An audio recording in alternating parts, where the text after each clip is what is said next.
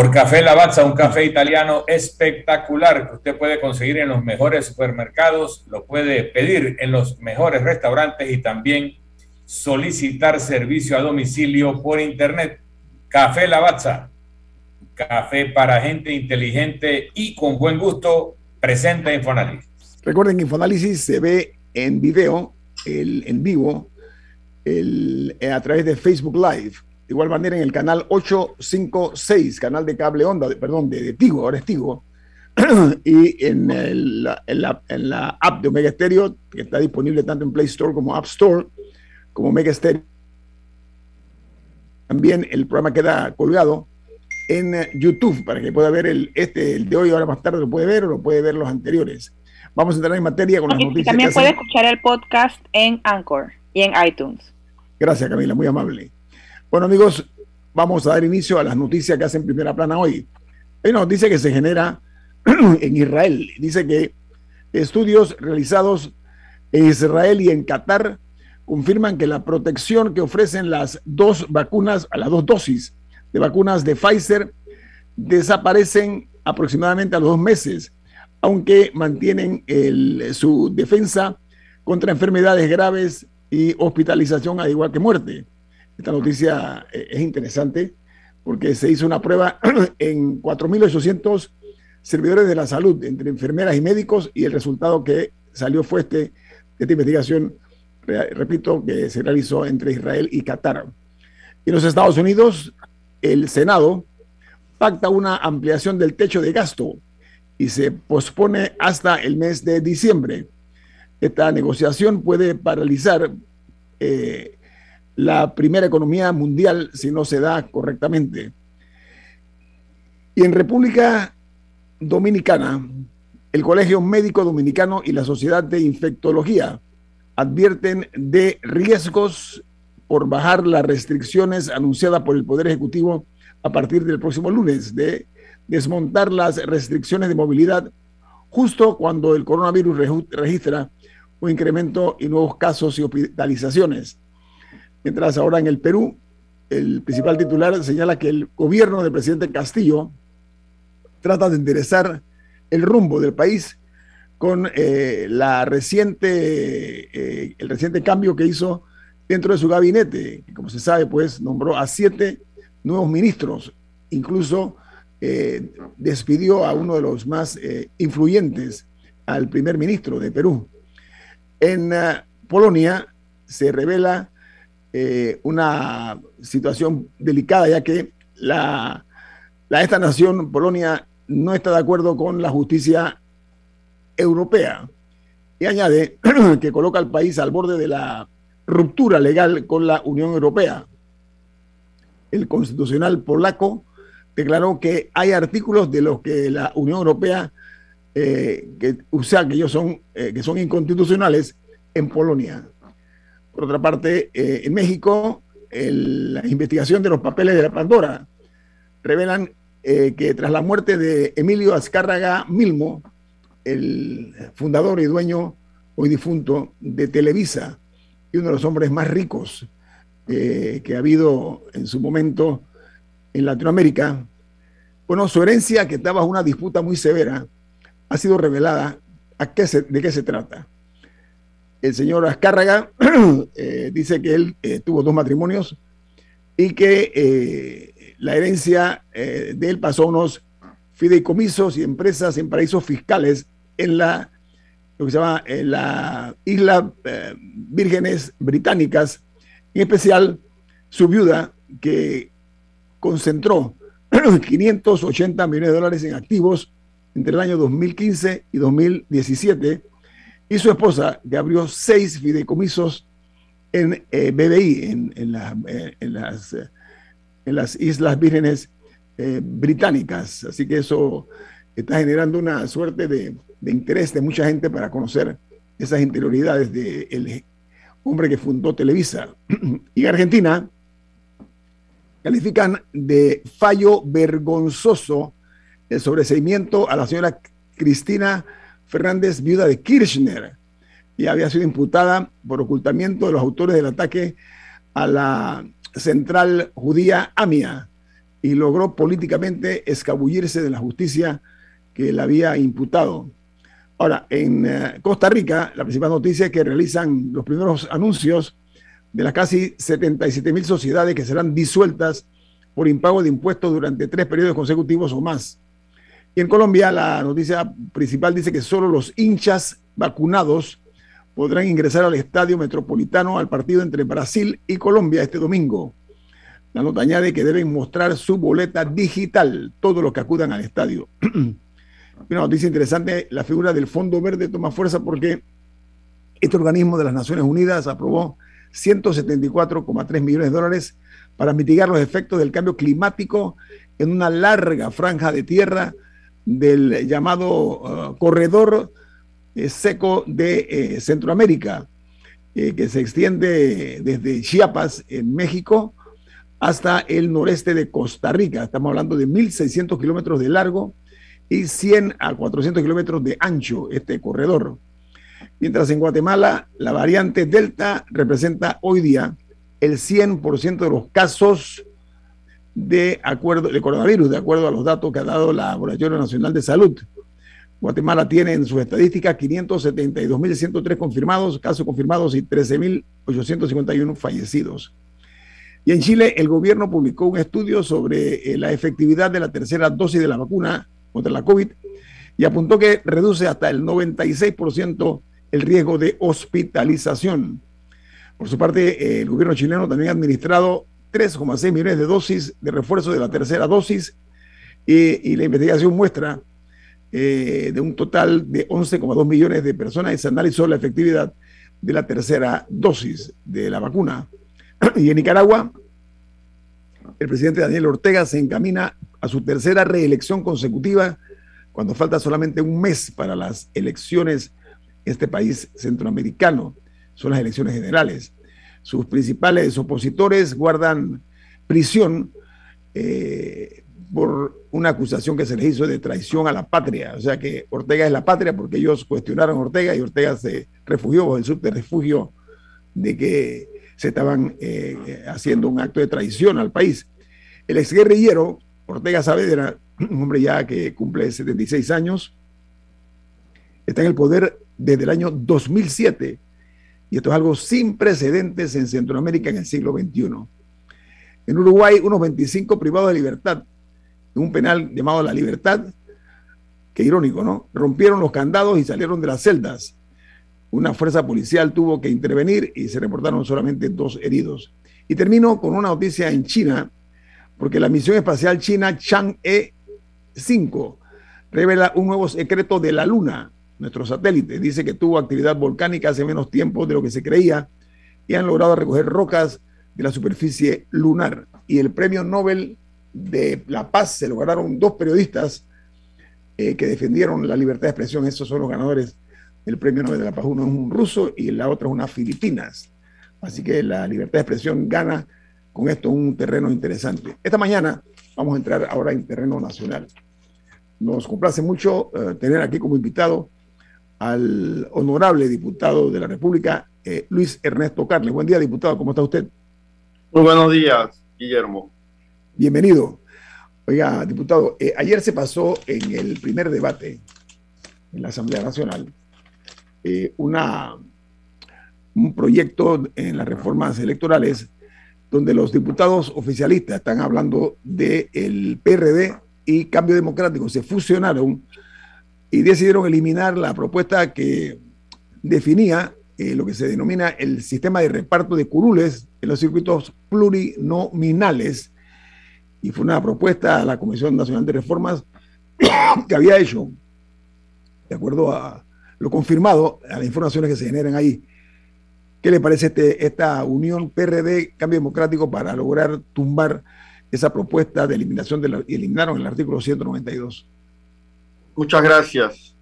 Bueno, más a fondo, entendamos que han, existido varios intentos de modificaciones eh, que atentan contra principios muy fuertes de la democracia, por eso se dio el detonante de las manifestaciones públicas.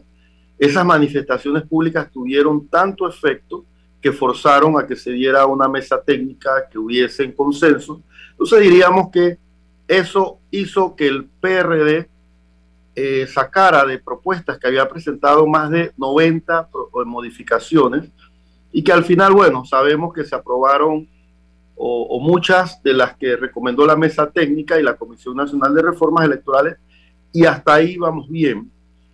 Cuando se aprobó el bloque 1, el bloque 2, el bloque 3, con excepción de artículos que insisten ellos en mantener el fuero penal electoral, artículos que afectan un poco la paridad, otros artículos eh, que afectan algunos temas de fiscalización del Tribunal Electoral, pero bueno, hasta ahí vamos bien de que se había respetado nuevamente, después como ese jalón de orejas que hizo la sociedad civil o, los que salieron a las calles a manifestarse. Pero ayer volvieron a presentar 12 modificaciones. Una, una de esas modificaciones, la que tú manifiestas, que es nuevamente afectar el reparto o asignación de las curules en los circuitos plurinominales. Eh, diríamos que lo, que lo que las democracias están avanzando hacia que la adjudicación de curules sea voto a voto. Sin embargo, todavía nosotros en los circuitos plurinominales, me refiero, quizás nosotros todavía no hemos llegado a ese estadio, pero la Comisión Nacional de Reformas Electorales sí recomendó que en cuanto a la asignación del residuo eh, no se contara doblemente para la adjudicación de las curules. Yo te pongo un ejemplo muy sencillo, agarremos un circuito que se escogen siete diputados, después que tú cuentas todos los votos válidos, tú divides eso entre siete, tu cociente va a ser, supongamos que el cociente eh, votaron 40 mil personas, tu cociente es 20 mil, el partido A que postuló en, sus casillas 1, 2, 3, 4, 5, 6, 7, todos esos votos se suman, Guillermo, y luego ellos sacan 46 mil votos.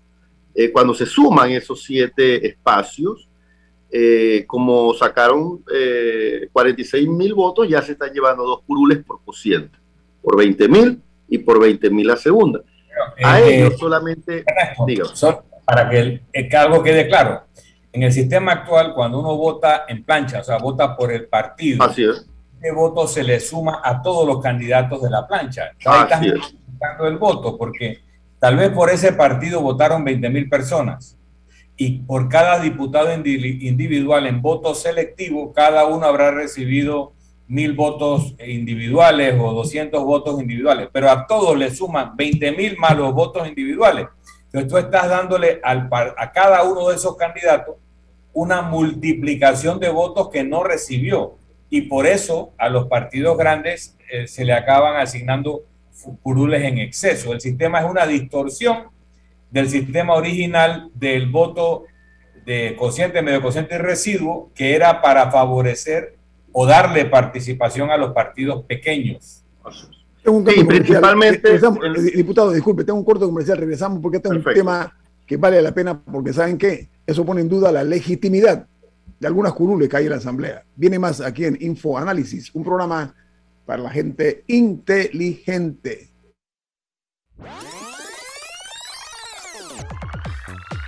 Omega Stereo tiene una nueva app. Descárgala en Play Store y App Store totalmente gratis. Escucha Omega Stereo las 24 horas donde estés con nuestra nueva app.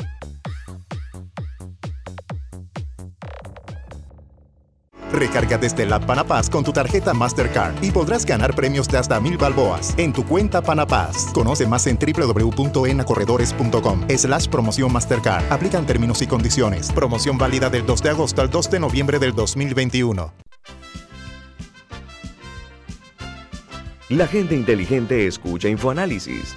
Los anunciantes inteligentes se anuncian en InfoAnálisis. Usted es inteligente. Llame al 269-2488 y todos lo sabrán.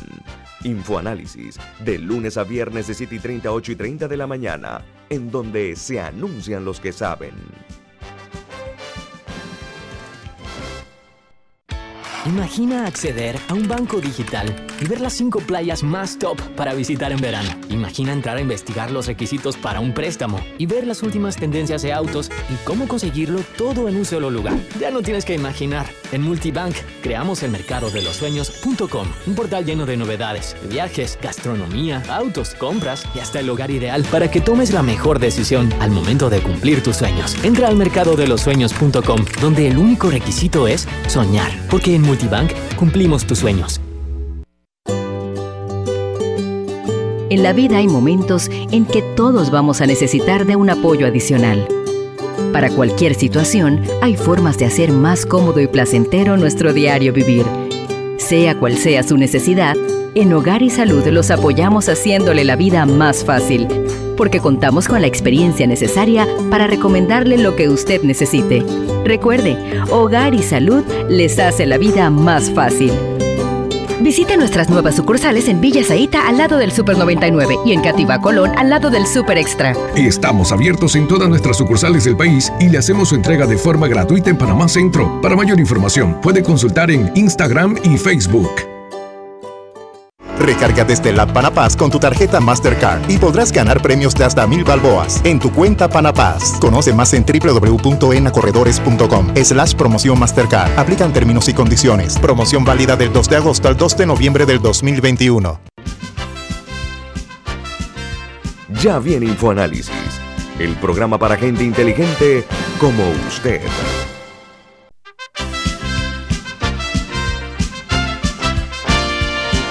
Amigos, continuamos aquí en Infoanálisis, pero Don Milton tiene algo importante que decirle. ¿De qué se trata, Don Milton? Así es, don Guillermo. Tenemos que contarles que la Florida State University anuncia que tiene sus matrículas abiertas para enero 2022.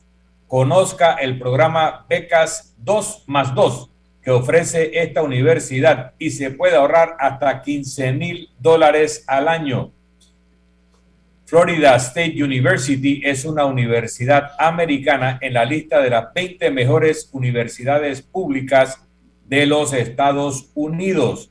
Llame a Florida State University o escriba al 6213-6963. 6213-6963 de Florida State University. Ya, Gracias, don Milton. Eh, continuamos platicando aquí esta mañana con el eh, diputado Luis Ernesto Carles.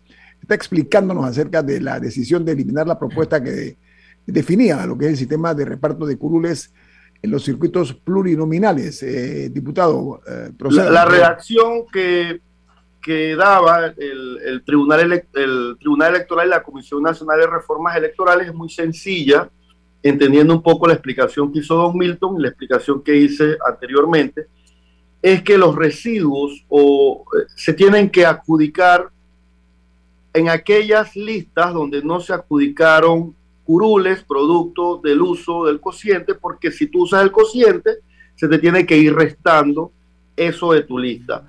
Y ese residuo se va a determinar en orden descendente el que tuvo la mayor cantidad de votos. Si en la lista F hubo uno que tuvo 4.300, el otro 4.100, el otro 3.200, y definitivamente eh, solo te quedan dos adjudicaciones de curules por residuo, entonces así lo dice literalmente, como objetivamente en un principio se redactó esta norma, pero que en el 2017 incluyeron e, esa palabra R que va en la lista de que cuando hay alianzas o cuando hay un partido muy fuerte, vuelven a contar eh, los votos del residuo de esos votos que ya se utilizaron y que ayudó a que ese partido A pudiese sacar, por ejemplo, dos diputados, o el partido B, que a lo mejor alcanzó el medio cociente, pero alcanzan esos cocientes o esos medio cocientes porque suman los votos en esa lista, diríamos, media abierta y cerrada, porque lo explicó un poco Milton, de que al final tú votas selectivamente, pero esos votos selectivos te suman para que se pueda componer una cifra numérica final de cuántos votos sacó ese partido A y al final no se cuenta. Así es que al final se están contando dos veces los votos para la adjudicación de las curules, termino rápido Milton, y por curules en, la, en los circuitos plurinominales, eso hay que explicarlo muy bien, eso no tiene que ver nada, diríamos, con los circuitos del interior, que en su gran mayoría son eh, eh, uninominales, al final tienes 12 diputados que salieron con esos residuos y esos 12 diputados terminan siendo la balanza de la mayoría en la Asamblea. Si esas adjudicaciones no se hubieran hecho de esa manera, entonces tuviésemos una asamblea más balanceada que en otrora y en derecho comparado es lo que debe existir en una asamblea nacional. Yo quería hacer eh, un poquito de historia. En el sistema electoral que surge de la Constitución de 1983 y que produce un código electoral para ello, tenía un sistema en el cual a un partido, primero que se votaba en plancha, o sea, no había voto selectivo. Entonces, se asignaban las curules en el orden de presentación. Primero al que era uno, después al dos, al tres. Estamos hablando de circuitos plurinominales. Entonces, el partido que sacaba un cociente, ¿qué es un cociente? La totalidad de los votos que se emitieron entre la cantidad de curules. Se emitieron 100 mil votos en un circuito, entre cinco curules el cociente es 20 mil. Ese es el cociente. El medio cociente sería 10 mil y el residuo sería una suma inferior a 10 mil. Pero el sistema decía que si a un partido ya se le habían asignado curules por cociente o medio cociente, no entraba en el reparto del residuo. Entonces, un partido grande que había sacado 25 mil votos, le tocaba una curul por cociente. Un partido grande que había sacado 32 mil votos, le tocaba una de cociente y una de medio cociente y le sobraban 2.000 votos que no se usaban. Un partido mediano que sacaba 15.000 votos le tocaba una, curul por medio cociente. Luego de haber asignado esas tres curules, entonces veían que daban dos curules por asignar.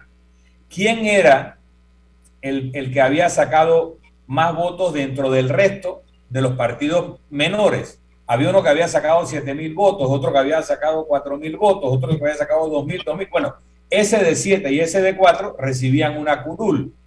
Eso garantizaba, porque los circuitos plurinominales permitían eso, ya que en los, en los uninominales normalmente los grandes partidos se llevaban todo. Era muy raro que un partido pequeño sacara una curul en uninominal. Generaba una mayoría suficiente para gobernar en aquel que había recibido el principal mandato popular y luego había la representación de los pequeños partidos en la Asamblea, que era lo que se buscaba. En el año 94, el Partido Demócrata Cristiano, que había sacado votos para 31 diputados de 61, y en efecto eran 28 demócratas cristianos, los demás eran candidatos de otros partidos que habían sido postulados, tuvo una iniciativa infeliz de cambiar el sistema para, para perpetuarse. Vamos a ser claros, mi partido, nosotros cometimos ese error y se cambia y se permite que el residuo también compute en los partidos grandes. Y a partir de allí, eso lo toma el PRD en la elección del 94 y no lo ha soltado ni el PRD ni el CD, porque en efecto le favorece. Tú tienes un candidato presidencial que gana con 33% del voto, 31% del voto o 40% del voto, pero su partido mete más del 50-60% de la asamblea con este sistema. Y, termino diciendo que esa es una de las razones por las cuales se plantea una asamblea constituyente paralela que no le veo futuro en este momento, y es que la asamblea es incapaz de reformar el sistema mediante el cual salió electa, porque todos esos 14 o 12 diputados que no hubieran salido van a pelear por mantener este sistema, que es el que lo llevó a una asamblea sin haber tenido realmente un mandato popular. Diputado, hay otro tema que tiene que ver con otra imposición eh, hecha por miembros del Partido Oficialista, del PRD, con el cambio democrático, que es que han impuesto en la mesa técnica eh, eh, mantener el fuero. ¿Qué opinión le merece eso, diputado? Bueno, diríamos que esta es una figura que, que se crea en un principio bajo el precepto de cuando las democracias estaban débiles y había que como que proteger eh, aquellas aspiraciones o aquella confabulación del poder del momento de poder establecer alguna persecución política. Entonces, cuando tú analizas en la región, Panamá es el único, uno de los últimos países que todavía mantiene el fuero penal electoral, que no es más que un blindaje cuando se te puede señalar de la comisión o, que, eres, que se ha cometido un delito y que hay una presunción de tu inocencia, pero hay un señalamiento, entonces se usa este blindaje que objetivamente a veces no se ha usado bien porque es un blindaje y que a veces pueda que se postule un candidato a alcalde o un candidato a presidente que no lleva ni un chance, que siempre ha quedado de último, pero siempre se postula con el objetivo de ganar este fuero. No estamos de acuerdo con ese, esa figura, esa figura debió de ser eliminada, como lo recomendó el, la Comisión Nacional de Reformas Electorales, pero bueno, ellos insisten en mantener este blindaje. Pero aparte... Yo discrepo, yo discrepo en esta posición, Luis Ernesto, antes que cambies el tema. El fuero penal electoral es muy importante sobre todo para la oposición, sobre todo para los candidatos que se oponen al, al sistema, porque se puede anular a un buen candidato. Mira lo que está pasando en Nicaragua. Han metido preso a todo aquel que pueda hacerle frente a Daniel Ortega. Mira lo que pasa en Rusia. O sea, en los países donde hay una tendencia al autoritarismo o a la perpetuación en el poder, se utilizan los procesos penales para anular a candidatos legítimos. Y este fuero penal electoral no es impunidad. Lo único que plantea es que para iniciar el proceso penal contra la persona se requiere una autorización del Tribunal Electoral que en muchas ocasiones la ha dado para que se prosiga contra la persona. Quitar el fuero penal electoral es un suicidio para la oposición, es dejarse en manos de un gobierno con interés de perpetuarse el anular a candidatos legítimos contra un régimen que busca perpetuarse. Ojo con eso. Pero vamos corte comercial. Esto es Info Análisis, un programa para la gente inteligente.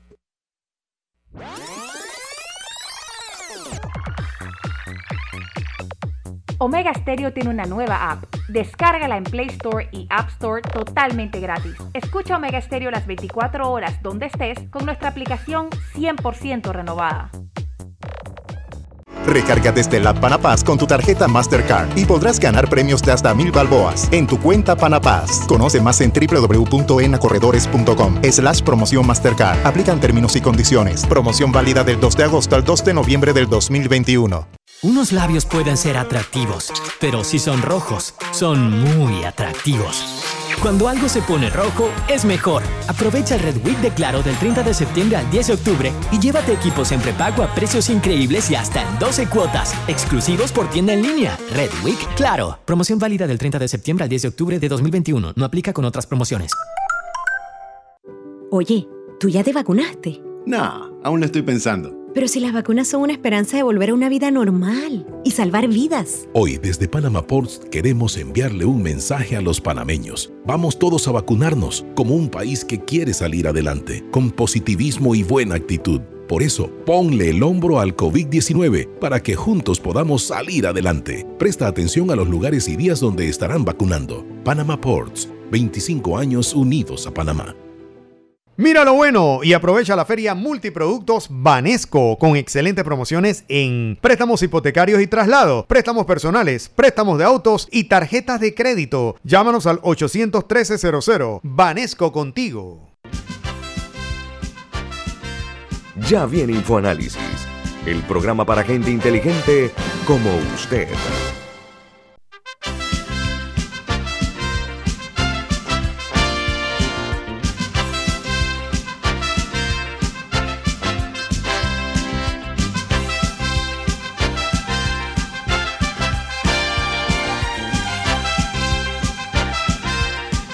Bueno amigos, de regreso aquí en Infoanálisis. Milton tiene algo, un mensaje importante. ¿De qué se trata, don Milton? Así es, en Banco Aliado te acompañamos en tu crecimiento financiero. Ahorra con tu cuenta Más Plus, mejorando el rendimiento de tus depósitos. Banco Aliado, tu aliado en todo momento. Puedes visitar la página web de Banco Aliado en www.bancoaliado.com. También puedes seguir a Banco Aliado en las redes sociales como arroba Banco Aliado.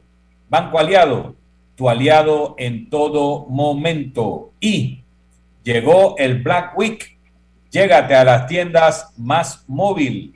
y aprovecha las mejores promociones prepago y postpago con Más Móvil, la señal de Panamá. Camila, continúe usted. Y tenemos una pregunta de un oyente, que, del oyente Heriberto, que pregunta, ¿por qué no convierten todos los circuitos en uninominales? Eh, pero, de hecho, una de las propuestas cuando se iba a hacer la, reforma constitucional al revés era tomar algunos de los circuitos uninominales en particularmente los muy pequeños en áreas como Los Santos y Herrera, y que se volvieran circuitos plurinominales, ya que, o sea, a que, por ejemplo, toda la provincia de Los Santos fuera plurinominal y dentro de eso estuvieran los diferentes, porque eh, los circuitos uninominales también promueven eh, que sean el clientelismo y, o áreas son como muy, muy, muy cerradas las elecciones, los plurinominales promueven una mayor participación de distintas fuerzas políticas. Así que, eh, ¿usted qué opina sobre el tema de los Yo considero que esto va a cambiar cuando, cuando los que diseñen el sistema lo diseñen en base a, una misión en específico, que es a través de una constituyente. Porque el mismo sistema está viciado. Eh, eh, y también reitero, debería de votarse es por la persona y no votar propiamente, porque también hay dos posiciones. En los circuitos plurinominales puede establecer una lista cerrada y ahí va ganando el, el que está en número uno en la lista, que está en número dos en la lista y no el voto de manera selectiva.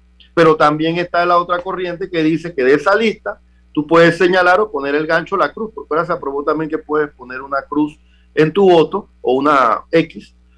Entonces tú vas señalando de manera selectiva. Al final, el procedimiento de adjudicación es lo que se cuestiona y es lo que eh, alertó o advirtió sobre una nueva redacción la Comisión Nacional de Reformas Electorales que la veía feliz, la veía buena, eh, pero bueno, no fue aceptada por el contubernio de, esos eh, diputados de la comisión. Y quiero excluir a los del Pleno, ¿ah? porque ya en el Pleno se están escuchando voces de estos dos partidos que son disidentes en cuanto a lo que está aprobándose en la Comisión Nacional de Reformas Electorales, porque hay temas más delicados. Eh, se aprobó, por ejemplo, ayer eh, reducir la prescripción de los delitos electorales. Eso atenta contra el principio de, de, investigación que tiene la Fiscalía Electoral. Entonces hay que consultar la Fiscalía Electoral. Bueno, eran tres años, lo voy a bajar a dos años o a un año las contravenciones, pero eso no puede ser que nazca de la iniciativa de un diputado porque él se le ocurrió que tienen que eh, bajarse la prescripción. ¿Qué significa eso? Que si la Fiscalía Electoral no investiga en un tiempo un delito o te escondió el expediente, entonces aquel que, que, que fue el autor intelectual en la comisión de ese delito electoral va a quedar impune. Ojo que eso ayer se aprobó. Como también ayer se metieron las iniciativas de afectar la estabilidad estatutaria de los partidos políticos. Hay un partido que tiene un conflicto interno, que le quieren quitar la presidencia al que es presidente, entonces esos conflictos internos no se pueden llevar al debate general de las normas que se determinan en los procesos electorales y el Tribunal Electoral se manifestó en contra, porque si tú tienes siete partidos y ahora cada dos años vas a elegir eh, dignatarios entonces, en, dos años vas a tener siete convenciones, en cuatro años vas a tener 14 y en seis años vas a tener 21 convenciones y todas esas convenciones se financian con financiamiento público. El financiamiento público al final no estamos para estar gastando la plata de manera innecesaria. Aparte que el partido A no es igual al B, ni al C, ni al D. Y la legislación natural de los partidos son sus estatutos.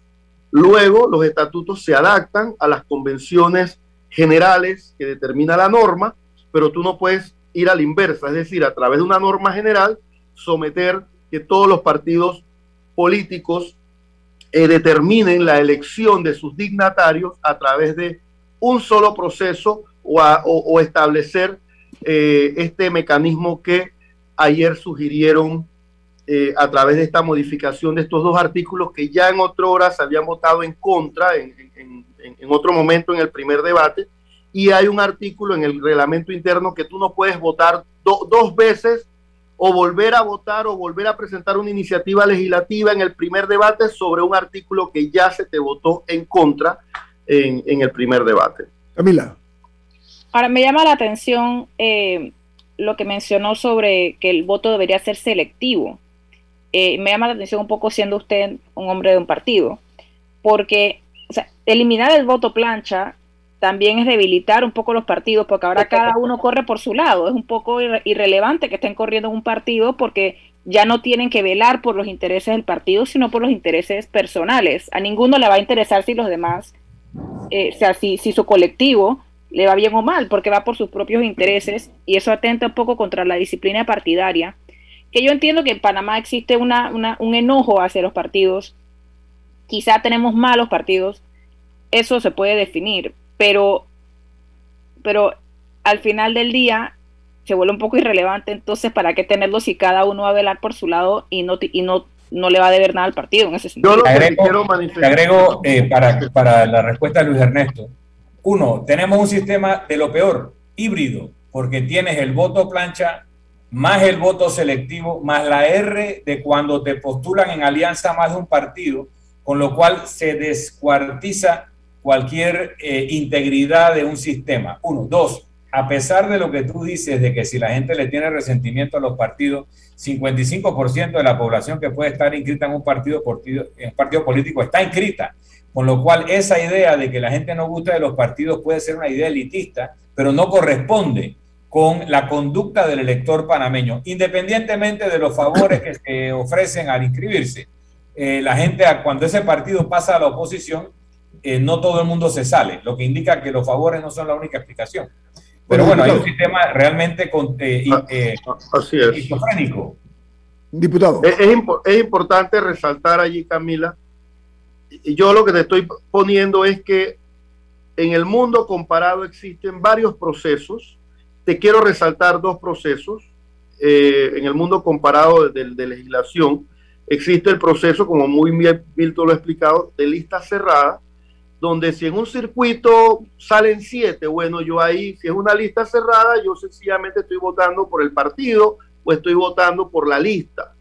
Pero si me voy por la otra opción, que es lo que tenemos ahora en la legislación, en los circuitos plurinominales, la elección se hace, diríamos, con ese híbrido que puede ser hasta selectiva, puede ser cerrada. Yo si quiero puedo marcar nada más en la lista un gancho y ahí ya estoy votando por esa lista. O puedo hacerlo de manera selectiva si en ese circuito se eligen siete, puedo, ser, puedo poner siete ganchos, pero en esa lista. Entonces va otra corriente que dice no, tú no nada más no puedes poner siete ganchos en esa lista. Tú puedes poner ganchos de manera selectiva en esa lista sobre el 3 y sobre el 4, pero también puedes poner un gancho selectivo en la nómina B y en la nómina C y en la nómina D.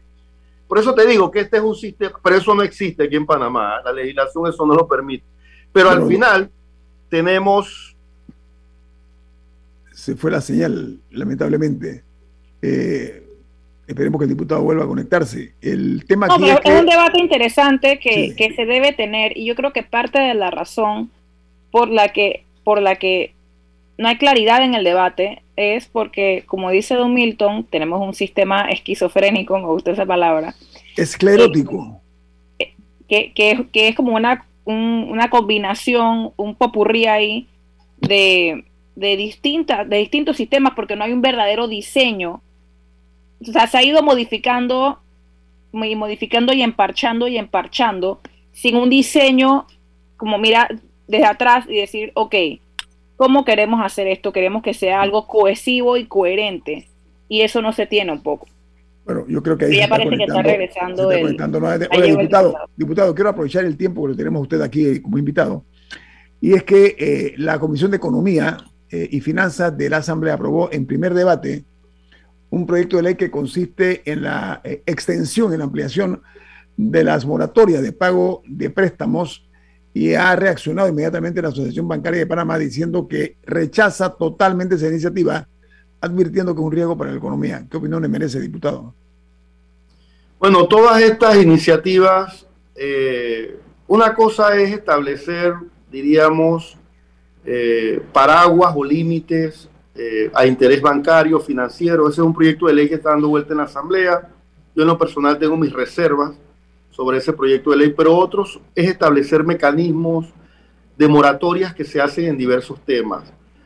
Yo lo que creo, Guillermo, es que con estos temas hay que hilar muy delgado y hay que establecer los consensos que se refieren, la Dirección General de Ingresos, la Superintendencia de Bancos, porque también, bueno, si tú vas a establecer una moratoria en el pago de impuestos, eso es un tema que inherentemente a quien va a afectar en ingresos es al Ministerio de Economía y Finanzas y ahí el que tiene la, la última palabra, porque el Estado también tiene que recoger impuestos. Si no recogemos impuestos, también no se termina de reactivar la economía, ¿no? Entonces, todo lo que atente un poco al sistema bancario, al sistema financiero, eh, creo que hay que establecer los mecanismos de comunicación que corresponde y los bancos también entender que tiene que haber un, un algo recíproco. Yo a veces pienso que aquí ha faltado más liderazgo eh, del superintendente de bancos y establecer mecanismos. Y la otra vez conversaba con el presidente de la sociedad bancaria y, y una cosa es la banca privada y otra cosa es la banca estatal. La banca estatal puede tener otros fines. Por ejemplo, usted tiene el Banco de Desarrollo Agropecuario una serie de préstamos a un porcentaje muy mínimo, que eso jamás lo vas a encontrar en la banca privada ni muchos menos se meten en quizás temas agrícolas o de financiamiento de este tipo de, préstamos.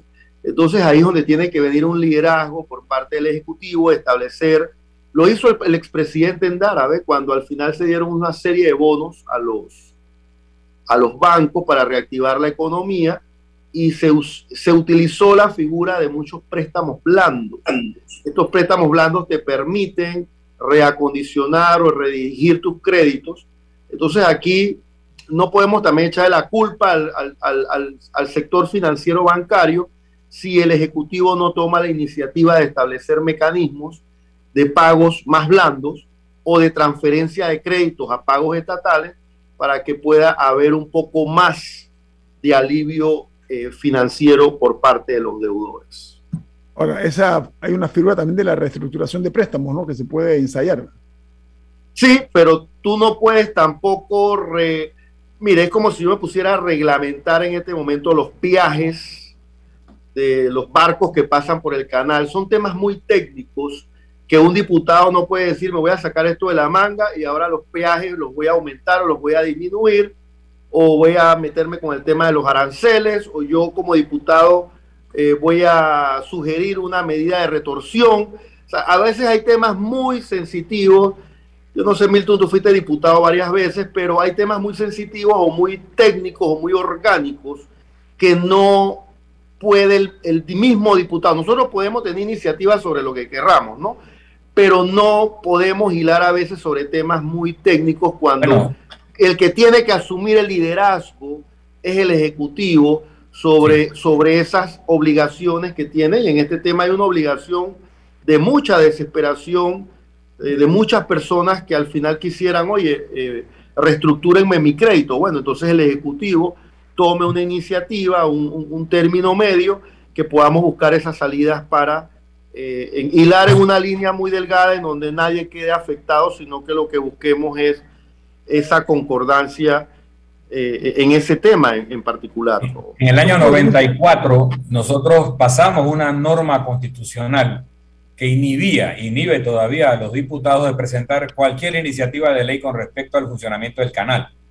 El, o temas financieros también. No, pero por digo, se hizo con respecto al canal casualmente por esa desconfianza sobre eh, las motivaciones y, el conocimiento detrás de iniciativas tan sensitivas. En el tema este hay dos partes. Primero, eh, la situación del libre mercado, etcétera, financiero, pero también la experiencia no muy lejana de un banco mundial le desapareció las cuentas a un montón de depositantes, le, limpió los fondos y eso ha generado ansiedad. Ese error está generando este tipo de sobrereacciones que estamos viendo. Creo que como país merece, se merece una discusión. No sé si la iniciativa legislativa es buena, probablemente no lo sea, pero sí tenemos que discutir en circunstancias como la actual ¿Qué podemos hacer para que ninguna de las partes de una relación contractual financiera abuse de la otra? Ni el que no quiere pagar pudiendo, ni el que quiere cobrar de todas maneras en una situación que afecta a toda la población o una buena parte de ella. Tenemos un corte comercial, viene más aquí en Info Análisis, un programa para la gente inteligente. Omega Stereo tiene una nueva app. Descárgala en Play Store y App Store totalmente gratis. Escucha Omega Stereo las 24 horas donde estés con nuestra aplicación totalmente nueva. Imagina acceder a un banco digital y ver las cinco playas más top para visitar en verano. Imagina entrar a investigar los requisitos para un préstamo y ver las últimas tendencias de autos y cómo conseguirlo todo en un solo lugar. Ya no tienes que imaginar. En Multibank creamos el mercado de los sueños.com, un portal lleno de novedades, viajes, gastronomía, autos, compras y hasta el hogar ideal para que tomes la mejor decisión al momento de cumplir tus sueños. Entra al mercado de los sueños.com, donde el único requisito es soñar, porque en cumplimos tus sueños. Oye, ¿tú ya te vacunaste? No, aún lo estoy pensando. Pero si las vacunas son una esperanza de volver a una vida normal y salvar vidas. Hoy desde Panama Ports queremos enviarle un mensaje a los panameños. Vamos todos a vacunarnos como un país que quiere salir adelante, con positivismo y buena actitud. Por eso, ponle el hombro al COVID-19 para que juntos podamos salir adelante. Presta atención a los lugares y días donde estarán vacunando. Panama Ports, 25 años unidos a Panamá. Recarga desde la Panapaz con tu tarjeta Mastercard y podrás ganar premios de hasta mil balboas en tu cuenta Panapaz. Conoce más en www.enacorredores.com slash promoción Mastercard. Aplican términos y condiciones. Promoción válida del 2 de agosto al 2 de noviembre del 2021. La gente inteligente escucha InfoAnálisis. Los anunciantes inteligentes se anuncian en InfoAnálisis. Usted es inteligente. Llame al 269-2488 y todos lo sabrán. Infoanálisis, de lunes a viernes de 7 y 30, 8 y 30 de la mañana, en donde se anuncian los que saben. Si desea que sus colaboradores trabajen desde su casa, podemos ayudarle. En Solutexa somos expertos en aplicar la tecnología a las técnicas y trabajos de oficina. Contáctenos en solutexa.com.pa o al 209-4997. Solutexa. Recarga desde la Panapaz con tu tarjeta Mastercard y podrás ganar premios de hasta mil balboas en tu cuenta Panapaz. Conoce más en www.enacorredores.com slash promoción Mastercard. Aplican términos y condiciones. Promoción válida del 2 de agosto al 2 de noviembre del 2021. Ya viene InfoAnálisis, el programa para gente inteligente como usted.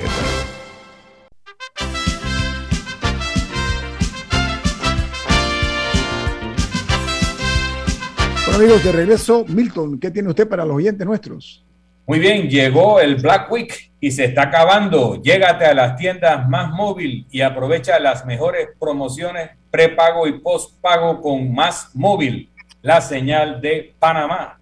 Hoy estamos hablando, diputado, le quitamos unos minutos más nada más eh, con relación a, la, a este proyecto de ley que está en el primer debate que tiene que ver con la extensión de la moratoria bancaria o de pago de préstamos, que repito, la Asociación Bancaria de Panamá ha reaccionado eh, rápidamente. Eh, amplíenos un poquito acerca de... Mire, de yo lo que considero es que el Ejecutivo es el que tiene la responsabilidad de establecer primero la data, cuántas personas estamos hablando que están en esta condición y que el Ejecutivo destine fondos para que se pueda reestructurar una deuda y puedan existir eh, pagos más cómodos sobre, so- sobre esta situación. Yo, yo presenté otro proyecto de ley interesante de que, de que la data existe, cuántas personas se les suspendieron los contratos, cuántos empleos se perdieron. Y lo importante es que para reactivar la economía usted necesita tener esa gente no recibiendo una bolsa de comida o, un- o- o 25 libras de arroz o un vale de, de- de 100 dólares. Eso no va a solucionar el problema. Usted lo que necesita es reactivar esos 325 mil empleos que se perdieron.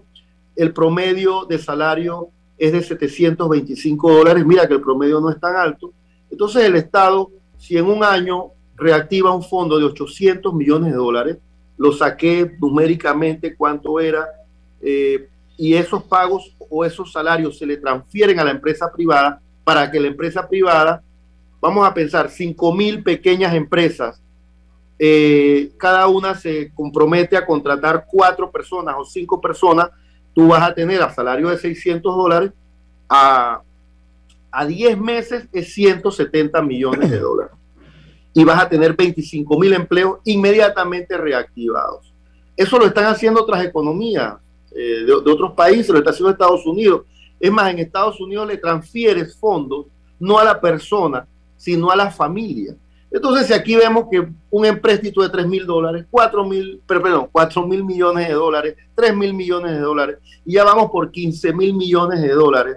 Entonces, al final creo que el, el, dinero se está redireccionando mal y por eso presenté ese proyecto de ley donde el Estado creara un fondo de empleabilidad de 800 millones de dólares y que eso sirviera de inyección directa a 300 mil personas que en este momento no están generando un céntimo porque perdieron sus empleos. Pero en esa asamblea las cosas buenas a veces es dura, que es difícil que las debatan en primer debate y más cuando tenemos una bancada muy pequeña y un reglamento interno que siempre va a favorecer a las bancadas mayoritarias. Pero ahí seguimos y, y, y, gracias por la oportunidad que me dan de poder expresarme en esta Oiga, la dama, la, la dama, emisora oiga, diputado, la, la, la, dama tiene una pregunta para usted. Disculpe. Ay, perdón. Hablando de, hablando de dinero mal direccionado, eh, se dio a conocer también que la Comisión de Presupuesto lo está devolviendo el presupuesto al Ejecutivo y que dentro de eso también está solicitando que se aumente unos 630 millones de dólares, me parece que era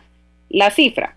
Ahora, una de las grandes alertas que ha surgido sobre el presupuesto es la gran cantidad de fondos que están siendo, siendo destinados a la Asamblea Nacional, a pesar de que la misma no va a tener más funciones de las que ha tenido por los últimos 30 años y tampoco se está aumentando el número de diputados, ni nada que, que a los ojos de la ciudadanía podría eh, justificar la necesidad de tantos millones adicionales, millones que, que, se podrían utilizar en programas como los que usted menciona y que de hecho llegar a, a familias panameñas de manera legítima.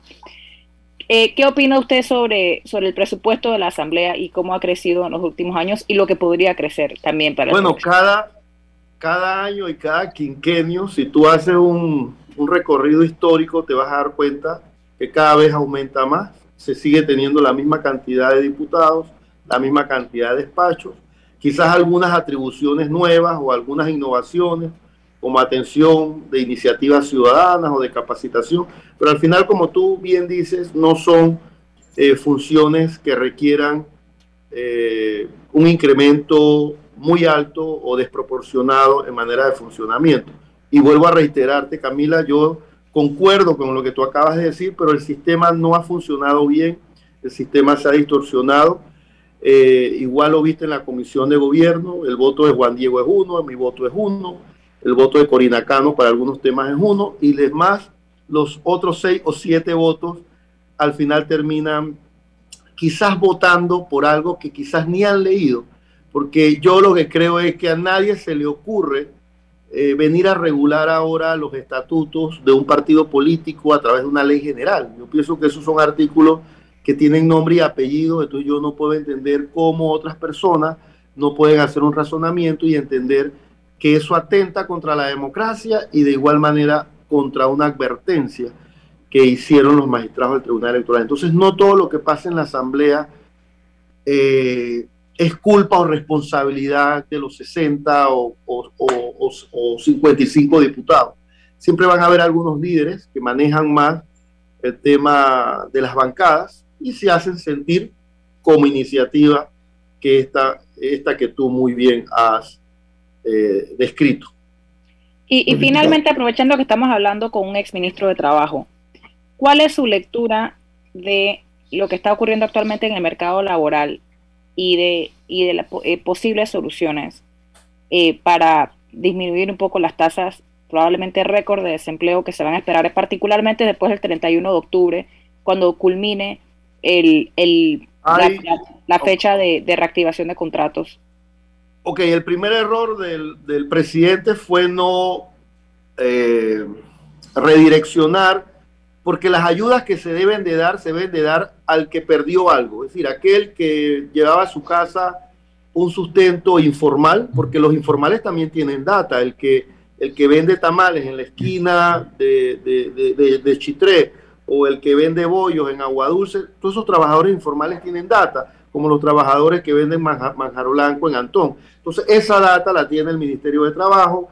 Entonces, desde ahí partimos mal cuando no se redireccionó la ayuda a través del Ministerio de Trabajo. Y dos, yo leo mucho un especialista que se llama René Quevedo, quizás es el especialista con mayor data y mayor análisis en, Panamá. Y yo eh, sabemos cuántos, cuántos contratos perdimos. Nosotros perdimos casi 300 mil empleos, Camila.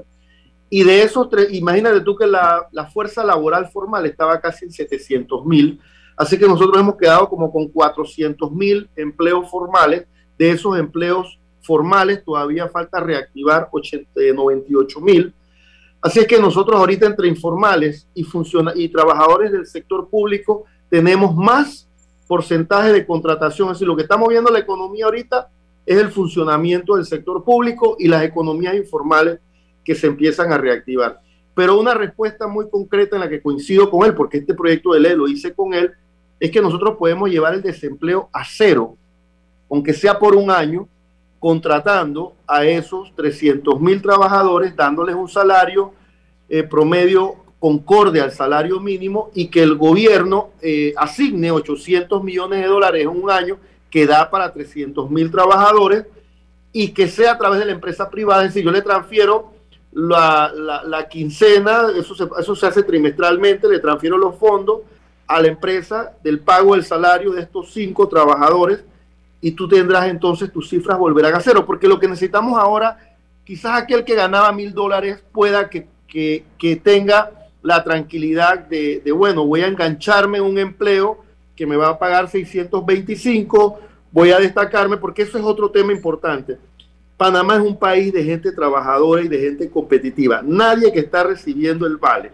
ni el bono, o esto que estaban recibiendo en un principio, las bolsas de comida, lo hacen porque lo quieren recibir. Entonces, ahí hay otro tema. Hay otros que nunca quizás estuvieron en la tasa, sino que eran personas desempleadas eh, o desocupadas porque nunca buscaron empleo. También hay otra, otra, otra, otra data que te señala cuáles son las personas desocupadas. Entonces, a esas personas desocupadas también tú le estás dando. Y cuando digo desocupados es que nunca han tenido la iniciativa de buscar un empleo porque sencillamente, eh, vamos a pensar, eh, estás administrando tu hogar. Pues entonces, a ese que está administrando tu hogar, también le estás destinando fondos del Panamá Solidario. Entonces yo siento que ya llegó el momento que hay que redireccionar esto, poner dinero en aquellos que perdieron los empleos y poder la rueda del consumo a girar. Desde el 2019, en marzo del 2019, mensualmente la tasa de consumo era de 600 millones de dólares, eso se vio afectado. Entonces, si yo pongo 600 dólares en el bolsillo de una persona, esa persona va a comprar más combustible, va a comprar un poquito más donde el chino, va a, viajar a lo mejor en taxi, ¿sabes? Empieza, empiezas a consumir un sinnúmero de productos que te empieza a mover la economía y eso es lo que tiene en este momento en una retraída, pues retraída la economía en un suspenso, como lo decía Milton, en una desconfianza de que si me van a descontar aquí, a lo mejor ya la gente quiere guardar la plata debajo del colchón, si me llegaron 300 dólares o 400 dólares, no, no lo va a querer meter a un banco. Entonces, por eso te digo, hay que generar confianza y esperemos. La última palabra, siempre digo yo, el, que dirige el país es el presidente. Él es el que tiene debe tener los mejores asesores para redireccionar y mover la economía. Diputado, muchas gracias por estar con nosotros esta mañana. A viene, viene Álvaro Alvarado con su programa Sin Rodeos. Milton, ¿quién despide Infoanálisis? Saludos. tenemos que ir, pero lo hacemos disfrutando una deliciosa taza del café Lavazza, un café italiano espectacular.